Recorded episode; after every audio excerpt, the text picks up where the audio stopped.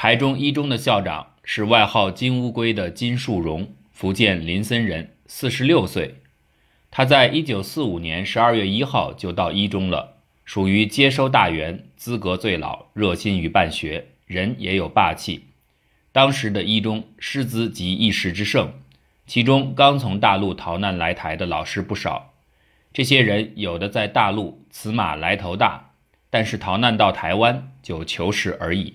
一切也都没话说。例如程东白老师，四十五岁，辽北开原人，学历是日本明治大学法学士，经历是辽北省教育厅长，但在一中只能混到一个夜间部教员。做过外交官的郭大明老师、都本人老师也都纡尊降贵，混起穷教员来。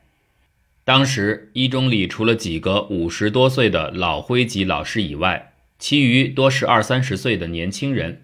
翁硕柏二十九岁，教我国文；杨锦忠老师三十一岁，教我英文。他是江苏宝山人，金陵女子文理学院毕业，美国密歇根硕士，因为留美，外号 USA。当时他已经嫁给空军军官胡旭光，后来走红，随胡旭光上任，做了国民党驻美副代表夫人。六十五岁那年死于美国。杨锦忠那个时候风头甚健，在老师里甚为出色。他的家境比一般外省流亡台湾者要好，用得起佣人，所谓的下女。他说他家下女最怕买牛肉，每次到菜市场买牛肉回来，一走路就要把手平伸，远远的用拇指和食指捏着。那个时候台湾人不流行吃牛肉，全台中市只有一家牛肉店。下女有所畏惧，非个人行为也。在一中念书，每天和爸爸一同出发，由台中西区走到北区，中午就在学校里吃便当。由于我们从没见过便当盒，所以买的是一组上下多层的圆形送饭盒。第一天上课时，我背着书包，提着上下多层的怪物进了教室，惹得全班大笑，说这个阿山，阿山就是指外省人。原来是个饭桶，不然怎么吃这么多？当时我看到同学的便当只是长方形的一个小盒，饭菜接在其中。反观我的上下多层怪物，却像是吃酒席大餐一般，为之大窘。第二天连忙换了。进一中后，班上春假要远足，我因早在大陆就听闻日月潭之名，乃提议去日月潭，全班一致通过。回家向爸爸伸手，爸爸却说。我们家早起刷牙，买不起牙粉，更买不起牙膏，只能用盐水，哪有余钱去日月潭呢？于是全班在日月潭日月潭，我在家里日月潭。初二时，童军老师王福林选拔优异学生参加菲律宾的童军大会，找到我要我缴一张头戴童军帽的照片应征。那时我穷的没钱照相，就找出在大陆的一张旧照，用毛笔画上一顶帽子交差。不料画好了，横看竖看都像戴着帽子照 X 光，帽子里的脑袋在发生排斥作用，老向外透，跟帽子打架。越看越不敢亲自送，就央求班长陈正成代递，害得正成和我的现代化一律被老师斥回。老师说一辈子也没见过这样的照片。于是别人在菲律宾，菲律宾，我在家里，菲律宾。诸如此类的穷故事，都显示我家到台湾，虽然爸爸找到职业，但入不敷出，生活依旧穷困。穷困的原因之一是爸爸要医治常年气喘，妈妈又要开刀等等，从大陆带来的一点点黄金已变卖殆尽，唯一的模范西巷房子也不得不卖掉。台中一中终于分配了我们半栋宿舍。那是新北里存德巷十三号的日本木屋的一半，只有八个榻榻米大，外加前后两个小玄关。我们一家九口住进去，拥挤可想。后来因为长久付不出薪水，老吴转到立委严梦华家去帮佣，我们有幸又转到木屋的另一半，才稍觉宽松。另一半有十几个榻榻米大，而且厕所不在院子里，在屋里，这总算比较像样一点儿。我们原来的那一半改由音乐老师郑家苗一家去住。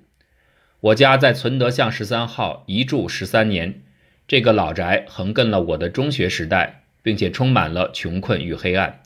但我个人比全家人都幸运，我分到两个榻榻米的空间，隔了起来，算是自己的独立天地。在这个小天地当中，我一桌一椅四壁书，快速成长，辛勤写作。一九五三年，我十八岁，念高三，只念了十几天，就自愿休学在家。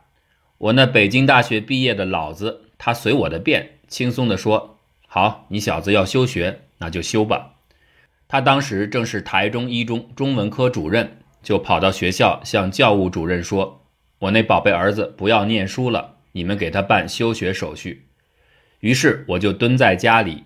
在那四面是书的两个榻榻米大的书房兼卧室当中，痛痛快快地养了一年浩然之气，也写了不少文章。我后来的写作能力和我从小就养成了重视课外书的习惯，也养成了买书藏书的癖好有关。到台湾时，我的全部财产是五百多本藏书。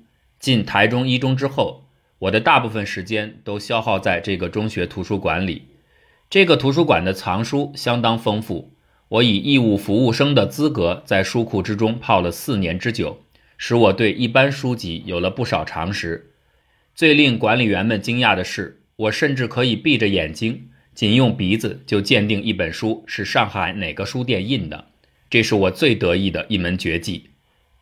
制式教育当中，我慢慢的对中学教育不能容忍，就客观环境来说。我总觉得我所经验的中学教育赶不上我在北京时的残余记忆。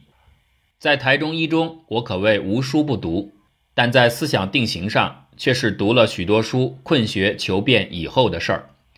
当时共产党批判逃离他们的学者共分两个型，一是胡适型，一是钱穆型。我对他们两位都分别加以注意，但胡适远在美国。钱穆却因阴差阳错到了台湾台中，使我先结识了他。结识的原因得力于同学徐武军，他的外号“日本和尚”，因为他爸爸是在日本留学的，故有这个称呼。徐武军在台中一中有点特权似的，原因是他忽来忽去，去了又来。后来才知道，原来他爸爸是徐副官，先举家来台，后赶台湾情况危险，又全家迁至香港。韩战发生后，美国第七舰队协防台湾，台湾不危险了，又全家迁回来。徐武军住在台中市一栋单门独院平房里，很是考究。我去过多次，可是从来没见过徐副官。客厅里书甚多，墙上有毛笔字，赫然曰：“架上书籍，概不外借。”我至今记忆犹新。一九五二年，钱穆应淡江英专校长居浩然之邀。在金生堂演讲，不料天花板突然下落，钱穆受伤。那时徐副官想在学术界插一脚，故意拉拢钱穆，把钱穆接到台中徐府养伤。后来改住存德巷一号。徐武军是我的好朋友，他受徐副官的影响，课本以外知识知道不少，和我很谈得来。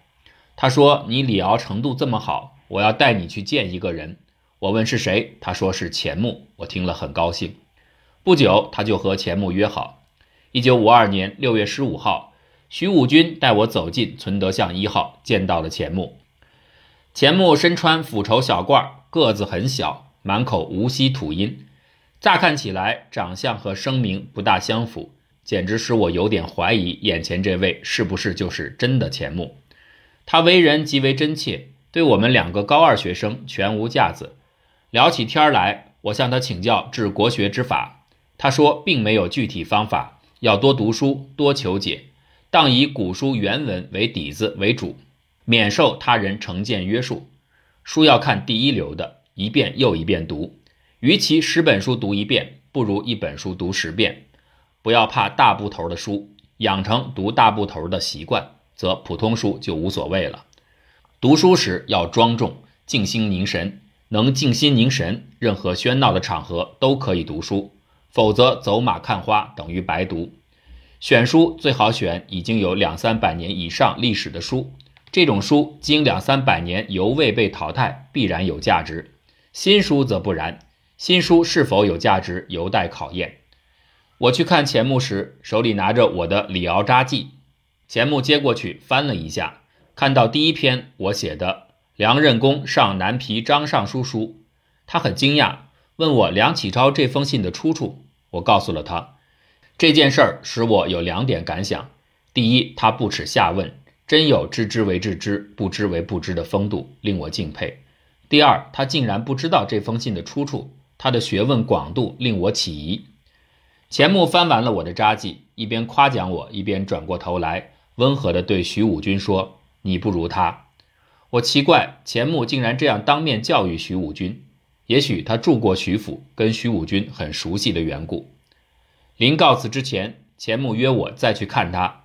当时我家住存德巷十三号台中一中宿舍，每天经过他门口看他很方便，可是我没有再去。后来他回到香港。我在第二年，即一九五三年四月十四号，写了一封信给他，表示对他的感谢，并请他给我以指教。我还向他问了两个问题：《中国历代政治得失》一书第一四四页云，第四个禁地是新疆，因此地土壤肥沃，尚未开辟，他们要留作满洲人的衣食之地，希望满洲人到那里去，故不许中国人前往。直到左宗棠平定回乱以后，禁令使迟，汉人才能随便去疆。这一回史实，在罗香林先生的《高级中学本国史下册》第二页中，却有如下说法：先是清主闽宁，即位后改元道光，颇有图治之志，积平回疆之乱。遂于道光十一年，纳将军长陵之役，以回疆西四城贤地，招民开垦，以御兵许。回疆实行屯田之法，汉民因事得盛喜其地。罗先生所述“那将军长陵之意”一语，似有所据，与先生所云时间上相差甚远，不知何故。再者，《国史大纲》第三页第十一行云：“美人安达生名此曰北京人。”一语，他书皆作瑞典人，不知何故。半个月之后，我收到钱穆的回信，全文如下。李敖学弟如面，昨奉来书，知君努力学问，与日俱进，祝能持之有恒，持续不懈，将来必有成就，可喜可贺。学问之事，首贵有恒心，其次则放娇气，小有所成，志得意满，中道而止。虽有聪秀之志，犯此二病，终不能有远道之望。唯立志高远，使客免此。君尚在青年，向学伊始，故特以此相勉。能熟诵庄书亦佳事，然论梦尤为重要，需时时玩素，心体力行。盼先就诸子集注细细研读，勿以能读过为了事。此乃学者所宜终身常诵之书。目最近有《四书释义》一种，亦在台北出版，与中国思想史同收入《国民基本知识丛书》中，内有旧稿《论语要略》《孟子研究》两种。为初学至论孟者指示图册，最近又范式《论语新解》，刊载于某杂志，以后当按期邮寄。当知学问与德性实为一事，学问之造诣必以德性之修养为根基，亦以德性之修养为限度。苟忽于德性，则学问终难深入。此曾误判注意。近三百年学术史，若能细读，可获许多治学方法。恨手边无此书相赠，所寻两节关于新疆汉民移植，罗书亦有据，然大量之流入乃在后。安达生为瑞典人，史纲系一时笔误，未经校出也。国史新论短期内或可复英。目最近恐无来台之变，德暇盼时时来书，以获知君学问进益为快也。从此急寻进步，钱穆起。钱穆的信写得工工整整，足见此公主静修养一面。信中对一个十八岁的青年如此鼓励，故因我的好学引起了他的注意，也时可看出他具有教育家风度。信中说他要按期邮寄他在某杂志的《论语新解》连载，他言而有信，果然按期寄来，使我对他一发感念。按说以钱穆对我的赏识，以我对他的感念。一般的读书人很容易就会朝着变为钱穆的徒弟路线发展，可是我的发展却一反其道。在我思想定型的历程里，我的境界很快就跑到前面去了。对钱穆，我终于论定他是一位反动学者，他不再引起我的兴趣。我佩服他在古典方面的谱学成就，但对他在谱学以外的扩张解释，大都认为水平可疑。钱穆头脑太迂腐，迂腐的自成一家。这种现象并无师承，因为钱穆的老师吕思勉却前进得多。老师前进，学生落伍，这真是怪事。与钱穆通讯后第三年，我进了台大历史系。历史系是胡适型的地盘，对钱穆型是隐含排挤的。在胡适有生之年，钱穆未能成为中央研究院院士，我始终认为对钱穆不公。钱穆的杂七杂八的理学怪说固不足论，但他在古典方面的普学成就却更该先入选成院士。与钱穆通讯后第九年，我已经成为成熟的战士。我在文兴发表给谈中西文化的人看看一文，开始激烈的攻击钱穆。这种攻击一直不断。在我们会面后三十四年，我还发表文字，大表我对他倒在蒋介石怀里的不满。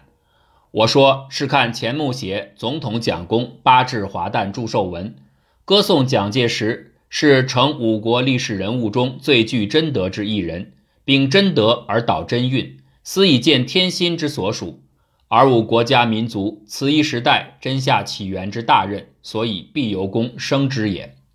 肉麻兮兮已是全然无耻，知识分子反动到这步田地，真大令人失望矣。回想钱穆当年给我写信，标榜学问与德性的关系，如今学问竟不能阻止德性的沦落，我真忍不住为他悲哀。